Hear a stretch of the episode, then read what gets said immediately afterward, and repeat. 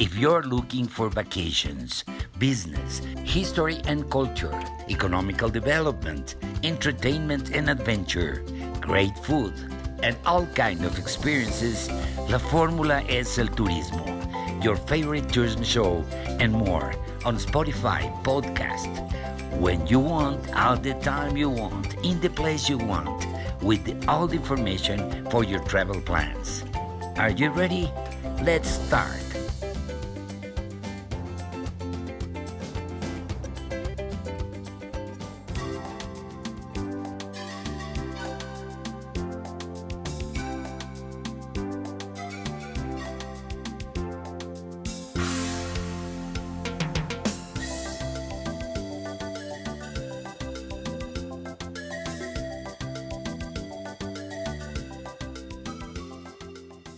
Hello, I am Dami Romay, your travel guide in this podcast in our program La Fórmula es el Turismo.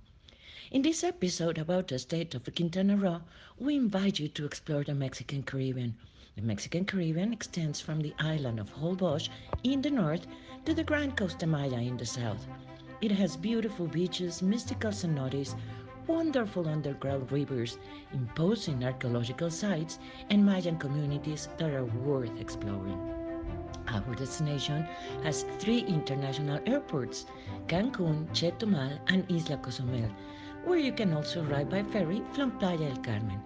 Whether you're looking for history, culture, adventure, beaches, or water activities, the Mexican Caribbean has something for you. The only thing you have to decide is where to start your adventure. But what are the most popular destinations in Quintana Roo? Cancun is one of the most popular tourist areas in Mexico. Its beaches of an intense turquoise blue make it the favorite destination of travelers from different parts of the world. This comes as no surprise, as Cancun stands out for having some of the best restaurants and nightman entertainment options in the Mexican Caribbean. It is also an excellent starting point for excursions to the archaeological sites that are in its surroundings, such as El Rey, the largest archaeological zone in Cancun. North of Cancun, you will find Costa Mujeres, an ideal place for rest and relaxation. And just a ferry or boat ride away, you can visit Isla Mujeres, where you will find one of the 10 best beaches in the world, Playa Norte.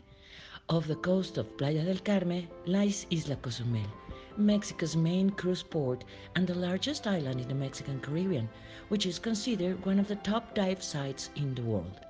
Cozumel is surrounded by the Mesoamerican Reef, the second largest reef system in the world.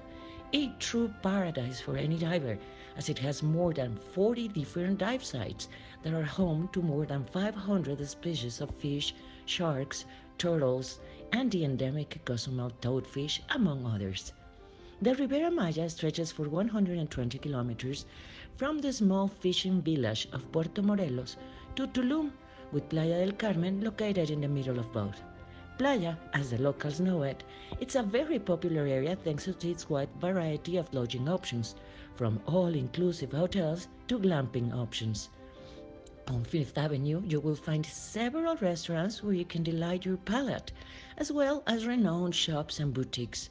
In Tulum, you will find one of the best preserved archaeological sites in the region, as well as incredible beach clubs and innovative gastronomic offers, in addition to some of the most beautiful cenotes in the Mexican Caribbean. This is just a taste of the immense list of attractions and activities that Quintana Roo offers to travelers from Mexico and the world, and that has placed the Mexican Caribbean as one of the best and most important tourist destinations worldwide. For more information, visit www.caribemexicano.travel and discover Quintana Roo, Mexico.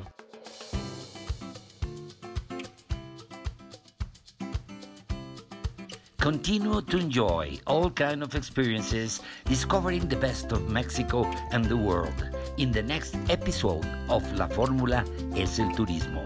I am Victor Blasquez and I will be waiting for you.